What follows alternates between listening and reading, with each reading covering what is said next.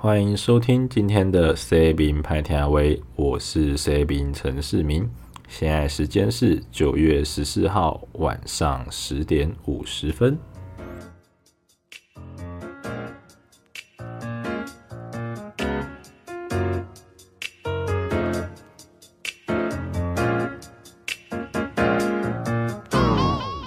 最近这个选题呢，真的是越来越困难了。在礼拜六下午的时候，发生一件事，直接打乱了我整个礼拜的布局，那也直接让我气到改题目。好，那我们这个礼拜，我们就来聊一聊香港的议题。好，这件事情其实是这样开始的。哎，在两天前，就是九月十二号。下午四点左右，有一个叫做钟胜雄的记者在他的个人脸书上面发文，哦，就谈及就是一些香港示威者的事情，这样。好，那这篇文里面主要有几个重点，就是他是他是说，哈，呃，在七月的时候，有五个香港人，他们经过东沙那边，然后抵达台湾，就是说他他他们可能。不确定说是漂流到那边，还是说可能他们坐船出来，然后到那里的时候没油了之类的，反正就是卡在东沙群岛附近。那后来被台湾的可能是海巡啊，或者是海军舰队之类的给带回来到台湾。好，那抵达高雄之后，目前是一直都在陆委会的手上，就没有放出来这样。好。那他们见不到协助示威者的律师啊，或者说人权团体之类的。那钟胜雄表示说，哦，他其实是其中一名协助他们带，就是带他们来台湾的一个主要的协助者，所以他才知道说，哎，有这五个人的存在，哦，啊，也知道说他们一直都在台湾这样，所以他说我们的台湾政府就是很失职，做得不好。哦让他们在那里卡了两个多月都没有，就是跟外界接触这样，所以他呼吁就是说应该要建立更明确的一个搜救机制，哦，来帮助香港人，好，所以他也说哈，因为民进党就说，呃，他他他可能认为说，民进党说，呃，如果说我们要帮助香港的话，很多事情只能做不能说，那。如果说大家都不说的话，那就没有人知道说原来其实民进党做的很少，好这样，所以他就批评民进党某些要求说你们应该要绝对保密的人，哦，他说你们这些人就是想要在这件事情上面掌握话语权，然后你们不想要让其他人知道说你们其实做的很少，这样，那他最后就呼吁香港的手足，就是香港的抗争者们，他说哦，台湾帮不了香港人，所以请。香港人另谋他路，这样，所以他这篇文章大概是在讲这样子。那因为刚好礼拜六嘛，所以我比较有空，我就有完整的跟到这件事情。这样，我一开始看完这篇文的时候，我第一个想法是，先先等一下，这件事情我应我不应该知道吧？就是关于这种可能秘密去营救香港人之类的这种事情，这种事情我。我是一个普通老百姓，我不应该知道的，就是最好是你们真的有在做的人知道，这样就好了。对，因为连我都知道了，那就是大家都知道了。那大家都知道的时候，你要怎么样去秘密营救他们呢？对不对？好，那再来，我第二个想法是说，哎，如果说你这种类似啊，可能其实它的定义就是偷渡嘛，他这种偷渡来的香港人，他并不是由移民署去扣着，而是。他们他们不是被陆委会扣着啊！我不管你讲说扣着或是安置啊，反正人就是在陆委会那里。所以我觉得，其实在这个层面上，就是他已经进入到，就是我们其实我们政府是有有有运作成另外一个机构去处理这件事情嘛，对不对？好，那再来就是说，哎，他今天一开始先是先就是直接在在点名陆委会出来骂嘛。那其实陆委会这半年来啊。反正就是从防疫期间这样子看下来，其实他们也是出了出了几次包嘛，什么小民事件之类的。所以我一开始就觉得说，哎，陆委会你们是不是又出 trouble 了？这样对，因为其实其实呃，正常国家不会有陆委会这种机关呐。啊正常国家应该是说像有一个外交部就好了。对，因为台湾的的制度比较畸形一点，台湾就是觉得说可能跟中国还有一些特殊的关系，所以才会有多一个陆委会出来。那久而久之，其实陆委会他常常他他的一些所作所为会跟外交部脱钩，就是你你也不知道说为什么他会想要这样做之类的。所以我一开始看到他在点名陆委会出来在骂的时候，我就觉得说，哎，搞不好其实这次真的陆委会自己有问题，对不对？所以我就先存疑，就是先先不做评论。这就这这件事来讲，就先不做不做评论。好，那他其实他有在提到另外一件事情，就是说，哎，其实这个这这这五个人进来台湾之后，已经有两个多月没有消息了。好，那我那时候我第一个想法就是说，这五个人哈，他们的身份他们是流亡者。好不好？就是啊，他有有在玩 POE 就知道啊，这这不好笑啊。反正就是他是流亡者，他现在的身份叫流亡海外。流亡海外跟毕业旅行是不一样的。你如果知道，就是可能台湾在白色恐怖时期，其实那时候也有很多的前辈们流亡海外嘛。然后他们那时候的流亡海外，其实有时候是十年、二十年没有办法跟亲人联络。他回来的时候，他他可能他记忆中的那些长辈已经变成一坛骨灰这样子，对，所以我觉得如果他的身份他叫做流亡海外的时候，你把他当成是一个在进行毕业旅行的学生去问说，哎，为什么他没有打电话跟家里报平安？我就会觉得啊，你可能有一些事情你没有搞清楚，这样，对，因为像比方说你。如果你有去看过金针菇的那影片的话，你就会知道，其实就连脱北者，他们透过一些途径逃到南韩之后，南韩那边的政府也是会先把他们关起来一阵子，因为你要先确定他是不是真的单纯的脱北者，而不是说哎北韩的间谍啊之类的，就是你要先厘清他真正到你们国家的动机是什么。那为什么他不能用？直接用偷渡的方式去处理你，就说他可能诶、南韩是因为他们可以接受脱北者进入他们的社会，那台湾是不是也是因为台湾可以接受香港的抗争者进入台湾的社会，所以我们的政府才会说，哎、我们可能花一点时间去厘清这件事情。好，那如果我们确定说，哎、可能你你是真的，我们觉得说我们你可以进来的，那你就进来这样。再来就是我看到这篇文之后，我想到的另外一件事情是说，嗯，会不会因为你开了这枪之后，让这五个香港人的身份不小心暴露了出来？因为他们现在可能他们在香港那边的身份叫做失踪者、失踪人口嘛，对不对？呃，香港的失踪人口现在已经有点太多了。就是多到港警自己都不知道那些失踪人口到底是他自己杀的，还是说呃真的是胖点体这样？对，所以如果说我们可以让这这不知道几个人，然后或者说五个人，反正就是让这些人他的身份是继续在香港那里是登记为诶失踪人口，这样其实对他本人的战友或者他的家人也好，都是一一个一种保护啊，就是说他可能还是。在一个保护伞底下，这样子。看完文章之后，我的初步的想法大概就是这些啊。我也在几乎同一时间呐、我就看到普马老师他就有发文，他就说他是强烈建议大家先不要乱讲话，这样好。所以我就好，我就先看一下其他其他人有什么样的想法，这样。那当然各界意见就开始发酵嘛，就是。最最明显的就是反民进党的阵营，因为他们可能一直觉得说，哎，民进党其实，在可能过去的一两年内，就是因为香港这件事情，所以他们的声望也好，或者说他们的得票数也好，他们都涨得非常的凶，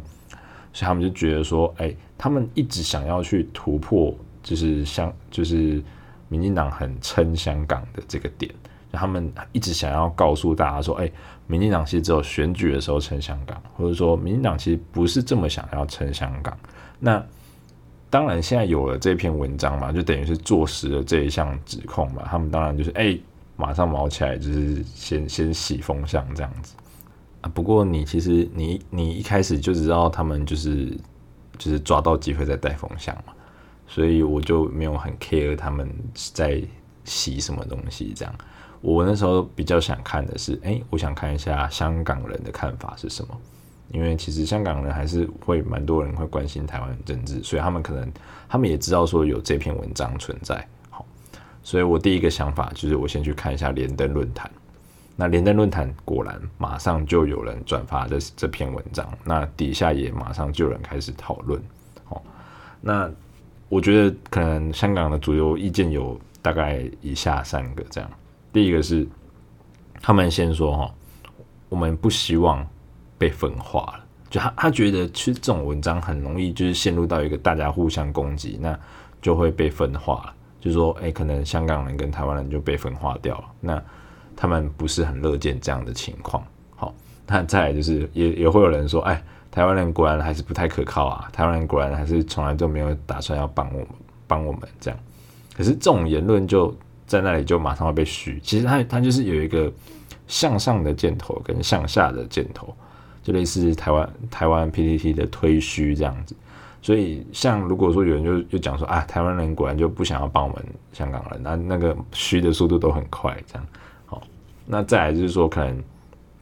有一些香港人也会觉得说，哈，台湾人其实也不欠我们什么，所以我们没有什么资格去要求说，台湾人要来怎么帮我们，要帮到什么样程度才是才叫做撑香港这样。其实香港的乡民他们自己也知道啦，就是说台湾能够帮你做一些，那那只是他们，因为他们会觉得说，可能台湾人比较善良，但并并不是说台湾人必须要这么做，哦，这样。我觉得最有趣的是，很多香港的乡民马上去肉搜这个钟胜雄记者，然后就去找到说，哎，他以前其实有批评过，就是民进党的一些旧的贴文，这样，然后就马上截图发上来。我看我就觉得，哦，大大，你这个哦，你这个举动在我们那里，你知道叫叫什么吗？你这个举动就是叫做一四五零啊，你比那个一四五零还要一四五零，真的，对吧？好那我后来我就想说啊，那我也看一下正力大大他写了什么这样子好了，所以我就马上就看到他的写了两篇的评论，最一开始他就讲了，中国的海上武装都已经围到东沙岛了，现在是国之存亡的兵家大事，社运垃圾可否现在立刻闭上嘴嘴，滚到一边去？没有人想知道你有多悲天悯人，好吗？第一篇其实就讲得非常清楚，而且还非常直接。这样，那后来又隔没多久，还有马上发了第二篇的短文。他就说啊，在晚上被敌军轰炸时，有一个白痴忽然抱怨大吼，他说防空洞里面太黑太恐怖了，所以他要求在里面开灯。这种人哦，你如果不把他炸成碎片，你是对不起达尔文跟演化论的。这他就是打了一个比方嘛，意思就是说，你可以不用讲的，你讲了反而让整个整个状况变得更糟了，这样。所以就是，其实我们可以看得出来，呃，香港人对于真的钟圣雄他讲这件事情，其实他们大部分不是太领情的。而且我觉得最有趣的是，呃，就郑丽他的发言跟钟圣雄讲的事情来看，他们其实有都有曾经讲过同样的。一个论点就是说，不要来台湾。他们希望香港人不要来台湾。呃，钟圣雄那边的说法是说，台湾政府没有真心想要对你付出，所以请你不要来台湾。那郑丽他谈的不要来台湾，其实是在更久之前，我已经忘记是大概是多久之前了。反正我的印象中，他谈说他不希望香港人没事跑来台湾。他的那个理由还是说，哦。香港跟台湾其实它它嗯距离不远嘛。那在抗中这件事情哦，他们他们都会觉得说，其实香港就是已经倒在血泊中了。可是台湾就是最后还站着，还在抵抗这样。所以其实台湾还是在最前线啊，在抗中这件事情的最前线。所以为什么前阵子呃捷克的那个代表团来，他们会说我是一个台湾人？因为他他他也是怎么讲？他也是觉得说他跟你是马杰，他他跟你是就是他挺你嘛，对不对？因为台湾现今就是还是整个世界你面对真的是中国这个独裁政权嘛，台湾就是在最前线抵挡的那个国家。所以郑丽他他说啊，香港人，你如果你没有做好心理准备的话，你干嘛去台湾？因为你去台湾，你同样的仗，你可能要再打第二次，对，你逃不掉，逃逃不了的，对吧？除除非你跑远一点嘛，你可能你真的就直接去住个美洲或者欧洲的，你可能就在抗中这件事情，你就可以比你的余生你就不用再去面对了。但是你如果跑来的是台湾的话，你还是一样，你可能未来四十年、五十年的人生，你都还是必须要跟中国去对抗。好，那看到这里的时候，我第一个想法就是说，哎，好像，嗯，在香港的香港人的眼里啊。这这个这件事情的事实，并不是像钟胜雄所说的那个样子，好，所以我就觉得好像还可以再看一下，那再再下定论这样。那后续就是呃，我们的瓜吉议员跟不礼貌乡民团的团长，好，都利用了他们的影响力去转发了这钟胜雄的这篇文章。好，那瓜吉也用了一个相信我之术，就是说他是认识钟胜雄的。他他也知道说，这钟胜雄其实一直以来都有为了香港人而付出，所以他可能他觉得说，哎，那以以我认识的你，我我觉得你可能真的知道一些内幕。那因为我觉得你的出发点应该也是好的，好，所以他就使用了一个相信我之术，他就觉得我相信钟胜雄，所以我今天讲的这些话我负责，我担我扛，这样对。那不礼貌乡民团，我就觉得。他讲那句话，我觉得很不 OK。他是说，哈，因为一开始这件事情爆出来的时候，大家在意的点都是说，为什么会把人家关两个月？什么样的政权才会把人家在家里关了两个月？这样，对。所以，呃，不礼貌乡民团他讲了一句很可怕的话，他是说，呃，如果说你要在这里把人家羁押，或是你把人家软禁两个月的话，那你不如把人家遣返。对，可是遣返之后会发生什么事呢？这个我是真的不敢说啊！好，那接下来就是在瓜吉跟不礼貌乡民团都发文了之后，就发生了另外一件事情。这件事就是啊，注意啊，超级注意！梁振英发文了。梁振英针对这件事情，他也发文了。他的意思就是说，哎，既然香港，哎，是不是有些人会有就是？不认识梁振英，不知道梁振英是谁。梁振英呢，基本上就是 A.K.A. 香港马英九这样，对，他是香港以前的特首这样。好，那梁振英他就说啊，假设今天台湾你真的窝藏我们这边的逃犯，那我要求你要把这些人交出来，这样。所以钟胜雄的那篇文章烧到现在，是连梁振英都跳出来讲话了，这样。那我觉得这个风向已经很明朗了，呃，你写这篇文章真的不是什么好事啊，这样，所以就就连后来那个来到台湾开书店的那个林荣基老板，他也发文说啊，有些事情就是只能做不能说，你说了之后反而会坏事，反而让整个情况往你没办法控制的方向去发展了。像这种人道救援啊，或者说你安排偷渡，让政治犯可以出国避难之类的这种事情，你就是应该偷偷去做。那你不能张扬，你爱讲你就不要做。你如果你做了，你就当做你人生从来没有发生过这件事情。好，所以这这种事情最经典的案例，就是说一九七零年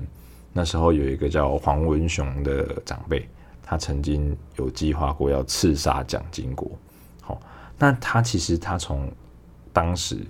做这件事情到现在两千零二零年，好，他其实接受过很多次哦，公开也好或者私下也好的访问，哦，那他他也会去讲说，哎，他这数十年来他如何去度过，他如何去隐瞒他的身份之类的，他或多或少可能都会讲，可是他就是没有跟任何人讲过说。是当年到底是什么样的救援团体，透过什么样的管道，是在什么时间、什么地点去协助他展开逃亡？他就是完全不会去透露任何风声。他的理由是这样啦，他说：“哈，救我的那个国际救援组织，直到今天，他们可能都还是用同样的管道在救援。可能线人有换，可是他们类似的手法应该还是持续在使用。那如果我今天讲了，害到人家，就是说没办法继续用这个方式救人，那他他会他觉得他是会变成是一个罪人这样子，所以他没办法透露说是哪些人救了他的命，这样。所以其实人权工作的最高指导原则就是 do no harm，就是说我们不要造成任何的损损害，不要造成任何的伤害。不管你再怎么有效，再怎么正当，或者说你看起来再怎么进步，这这种行动，如果你可能会危及你的保护对象，那就不是一个好的决策，而且甚至是一个有道德疑虑的决策，因为我们不是他们嘛。假设我们我们我们今天不是那些香港抗争者，就算我们再怎么样想要帮他们承担，帮他们担下来，帮他们。希望能够保护他们，可是你今天这个行动的后果是发生在他们身上，发生在他们的战友跟他们的家人身上，我们没有办法替他们承担任何一条生命的损失。所以啊，我我不觉得他就是他太特别的去谈这件事情是件好事，因为呃，有人需要逃亡这件事情，有人需要招楼，有人需要躲避。政府对他的可能类似像这种暴行之类的这种事情从来没有过去过，任何一个国家都一样，特别是香港，特别是中国，可能你类似的管道接就是曾经营救过台湾的一些民主运动前辈，曾经营救过一些八九六四的民运人士，那可能现在又营救了一些从香港逃出来的抗争者，那过个十几二十年，搞不好又。那些中国人终于又想通了，不做韭菜了，好不好？这辈子都不不做韭菜了，就是终于又开始要抗议。那我们都知道，可能会又又会有这个需求的时候，搞不好他们又要回去再救那些中国人，也说不定。哦，所以我觉得钟胜雄现在他搞这一出之后，最大影响就是说，哦，呃，你现在还谁谁敢让你帮帮忙？谁敢让你的朋友帮忙？他突然跳出来说，哎、台湾有五个从香港来的人，那梁振英马上说：“哎，那你要不要把我们的逃犯交出来？你你是不是真的太？你是不是完全没有想起来说为什么会有反送中这件事情？其实已经有一个陈同佳了，这就是当时好中共当局想要搞这个反送中的最大的一个原因，他就是只抓到这个把柄而已嘛，对吧？你现在又给他另外一个理由。”那你你会不会导致香港又迎来下一个送中条例之类的这种状况？你就是太过于小瞧了你现在做这件事情可能会发生的后果。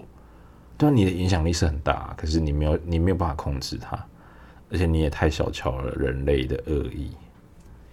可能钟记者在他一开始写那篇文章的时候，他的初衷嘛，他可能是想说，他觉得。台湾跟香港还可以再更进步，那我们台湾政府应该可以再做得更好一点，就是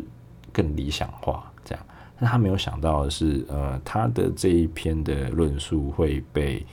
就是可能一些比较亲共的人士给拿去利用，给给他们抄了作业，那反过来拿回来打一些比较我们台湾自己的政权，这样对吧？啊，通常啊，我是觉得我不喜欢被抄作业。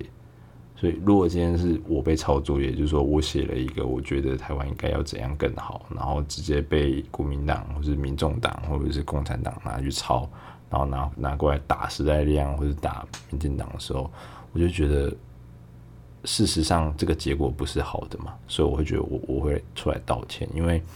台湾自己选出来的政府再怎么样不好，都是台湾人关起门来自己讲，支那人是没有说话的权利的。你们就是回家玩狼人杀就好，你们在那里投票就好了，平常不能投票，对吧？所以我觉得啦，如果说我今天被抄作业，我是会出来道歉的。可是可能有些人他就觉得不会，他就觉得没差。比方说呱吉，呱吉也是有被抄作业，而且他他他自己也知道他被抄作业嘛，所以他就他就自己发一篇啊，他说啊，最后讲一句啊，今天网络用的够多了，干你娘！你们那些统统统媒还是什么泛蓝侧翼，不要那边爽爽拿我的话酸民进党。我今天骂民进党政府做不够，但是你们他妈更烂，啥都没做，没资格拿我的话去嘴人啊！干，就这样，他就是又干了一篇嘛，对不对？呃，啊，可是他没有道歉。其实我们都知道，就是。被抄作业这件事情，就是人家是用媒体去放送的，可是你今天干的这一篇，就是哦，我看到了，然后可能就是他的粉丝看到了，就这样子而已。你这个东西是不会被国家配送的，对吧？好了，都已经讲到这里了，那我们干脆就顺便聊一下瓜吉这个人，他在从政上面我对他的看法。我觉得我他最大的一个问题啊，还是因为情绪化。因为我其实我每次看他去闹这些事件的时候，我都会用最大的善意去触发，去思考说，哎，他今天捅这个烂摊子，或者他搞这出戏出来，到底是不是其实背后有深意在？这样。可是我看了那么久，到现在啊，我好像我觉得啊，那就是都是我想象中的那样子。对，好，所以他一开始可能他闹出什么？干你娘台派这种事情，就是直接把整个台派骂下水。呃，最一开始我我有印象是，好像他在拍一个那种类似有要做菜的部分，就他他自己是一个 YouTuber 嘛，对不对？一个网红这样，所以他可能他们拍了一集要做菜的，那可能镜头不小心有带到他们用的酱油啊，就被人家发现了是一罐味全酱油，那底下就有。有一个观众，我不知道是不是他的粉丝，或是这单纯的黑特这样，他就去留言，就问他说：“为什么你要买味全的酱油？你不知道那个厂牌做了很多不好的事情吗？你不知道我们应该要抵制它吗？为什么你身为一个议员，你身为一个网红，你要买味全酱油之类的？啊，这种就是黑酸嘛，就是 这个网络时代就是有会有很多这种无聊的人，对。”那我没有办法理解的是，瓜姐，你身为一个做社群做二十几年的人，你竟然没有办法挺过这一关，你竟然没有办法接受有黑粉这种东西。有黑粉是很正常的，你很红就是会有黑粉。好像实力社群里面很有名的那个小胖子粉专哦，他的本人就是一个终身禁疑黑，就是一个临近仪式的黑特这样。在他还没有删我好友之前。我都会看到他，就是嗯，可能还没毕业嘛，就很有空。每篇林静仪是那时候还是当立委嘛，那时候他只要发文，他就去底下酸他，就酸的都是差不多的东西，我就觉得很有趣。可是我就觉得啊，那是你的兴趣啊，就没差这样。然后，可是林静仪是被酸那么久，他也没有崩溃啊，对不对？可是瓜吉是就是比较可能女高中生玻璃搞完一点吧，就很容易就会因为这样生气，而且他跟黄国昌一样。就是他们都会觉得他们自己做了很多，像黄国昌就会觉得说他自己是立立法院唯一有在上班的人啊，瓜吉可能就觉得说，哎、明明我就已经为你们付出了这么多，我做了这么多，可是为什么还是会有人来质疑我？那今天如果质疑我那个人是台派，他就会直接干你娘台派这样，对，所以我我就觉得你你就做了一些事，那你就觉得别人不能指控你，那我觉得这个其实很有病，因为。你就看，其实他到底有多少政治人物是他真的有在做事，可是他还还是会接受到质疑的。比方说，比方说陈时中嘛，陈时中从他开始就是面对疫情到现在，每天都还是会有人想要去电他，对吧？可是他在疫情方面，他就是做得很好，还是会有每每天都有人想去找他麻烦呢，对吧？他就是都没有崩溃过。但是我觉得瓜吉就是太容易。会让他的情绪化影响到他的可能他的一些表现，这样对吧？而且他太容易就是弄一弄就哦又出来就是装可怜讨拍这样，然后粉丝就会出来秀秀这样啊哦他今天又骂人了哦就很真性情这样，我欣赏对不对？哦那他搞了一个欢乐无法挡就啊碎啦超好笑的好好笑哦这样，干啊你是有国民党十分之一好笑吗？人家一个下午就可以决定说他们。这次不组团去参加两岸论坛，他们改单飞去，对吧？跟我们的国家队运动员一样单飞去啊！你有人家好笑吗？没有啊，对不对？我我是觉得他的个性就是他很适合当个网红，他有他的创意，他在那个圈子已经混迹了很多年，我觉得那是他的成就嘛。可是就跟严清标一样啊，严清标他是地方望族，他是有利人士，他在海线画最简当，对不对？他有他，他可能他要照顾很多小弟之类的，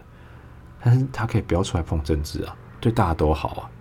瓜姐一样啊，你可以好好当你的 YouTuber 啊。可你可以不用出来碰政治啊，对不对？因为那不适合你，因为你没有办法经得起那个考验嘛。那你就可以不用出来糟蹋你自己啊。哦，对，我看到那个一些香港人的留言，我也觉得很有趣。这可能是一些比较平常在台湾比较不会看到的一些思考方式，这样。因为在诶打左胶这件事情，其实他们比我们早很多，他们。就是过去有太多次的街头运动、社会运动这样，那他们发觉好像好多次都是败在左教的部分，所以他们就会对于左教特别的反感。那他们前前几天我就看到他们在讲，他们说，我发觉左胶的进化速度真的非常快，特别是在台湾，就是现在竟然有那种自带流量的左胶了，就是这个左胶它竟然有一个拥有一个将近。百万流量的 YouTube 频道，这样，这是一种左胶最新形态的左胶，这样。他说：“哦，这个我们可能要特别的小心，才才能够防范这一类的左胶。”这样。我们我们刚刚好像一直提到左胶，可是好像一直没有跟大家解释说到底什么是左胶。呃，左胶会叫左胶，就是有左也有胶嘛。那左就是说，可能他的思考方式，他的。比较喜欢的价值是比较偏左派的思想，比较偏自由派的，啊，或者说大家说比较进步派的一个思想这样。可是他又很胶，胶通常就是说他可能比较思维僵化，可能常常做一些比较蠢的事情，就是呃，可能你明明你你的出发点是对的，可是会却常常离目标越来越远，这样只看理想，只谈理想，然后不去谈。看现实这样，哦，比方说可能，呃，我们还是会有很多希望去打的议题嘛，就是可能比较偏向左派的议题，比方说，呃，之前过的同婚合法化，哦，或者说我们要居住正义把房价给打下来，或者说什么，呃，大麻合法化之类的，这种比较偏左派的，哦，那个重机路权不算，因为。那叫普世价值，那就没有左右的问题哦。那台湾现在问题就是说啊，台湾目前的可能进步派有分两种，一种是他觉得我们先确保本土政党能够稳定执政之后，我们再来谈要如何进步。好啊，这种他通常就会被人家称为是一四五零啊，或者是什么阴粉啊、烟粉啊之类的这样。那他可能他。一开始以为他自己是左派，后来他发现原来他其实是右派，这样，对，因为为什么？因为有第二种人的存在，第二种人会觉得说，怎么样打赢国民党跟中共是你的事，你现在就是不够进步打假球了，下去，这样，对，啊，这种通常就被人家讲说是左教，对，因为他就觉得他不 care 啊，反正他就觉得我的价值一贯，你们就是不够进步。哦，所以我所有人都都是这样，我都都打，好啊，谁赢不关我的事啊，你要你要怎么样才能赢？你要自己想办法，所以他们就会比较被人家讲作是左教。那现在会有发生的问题就是说，因为可能一些比较民进党的支持者，他们就会觉得说，他们很害怕一一二四那种状况又重演，所以他们现在对于那种比较。提倡进步派思想，或是比较左派思想，他们都有点戒心啊。特别是呃，可能他们现在出来讲一些看法，就会直接被带一些左教的标签。就是可能我们都有一个共识，说呃，今天我们希望看到本土政党能够稳定执政。哦，可能是民进党也好，可能是时代力量也好之类的这样。对啊，但是台湾还是需要进步啊。啊，我也希望说，台湾的可能台湾的一般人，台湾人民就可以透过一些建议去建议，呃，可能去抗议啊，或者是或是怎样都好，去建议说我们的政府应该往哪个方向去进步。好，那可能会有一些民进党支持的，就一样戴你左脚的帽子，这样这就有点难对话，就是因为他们太怕了，太害怕，说哎、又变成一一二四这样，就是你过度的推进步派的东西，反而会让整个国家往保守派的方向去倒倒过去，这样子。所以我觉得真正比较能够解决的办法，哈，是并不是说，呃，我们今天就不进步了，或者说我们今天就避谈那些进步议题，而是你今天如果说你真的觉得说你的共识是，呃，先确保本土政党稳定执政，那我们再来看要如何进步，这样子的话。那你你如果说看到有人在推倡议，有人在哦在签一些联署书之类的，那你你发觉他的方向怪怪的，你发觉他好像有点焦，你好像你你觉得他好像就跟那时候黄国昌讲的一样，他说我今天如果上去跟蔡英文辩论的话，你要看他会有多差。可是问题是你你电蔡英文干嘛？你为什么不去电韩国瑜？你为什么不去电柯文哲？你为什么不去电宋楚瑜之类的？你电？蔡英文对我们有什么好处吗？对不对？就你，你如果看到他已经开始越来越焦的时候，你就要把那个主导权抢过来。今天要推，今天要推一个议题，希望是由你来推，希望是由你这个你在乎本土政党的这个人来推，这就叫话语霸权。你不能让这个霸权给交到左交的手里啊！我们都知道左交只会误事啊，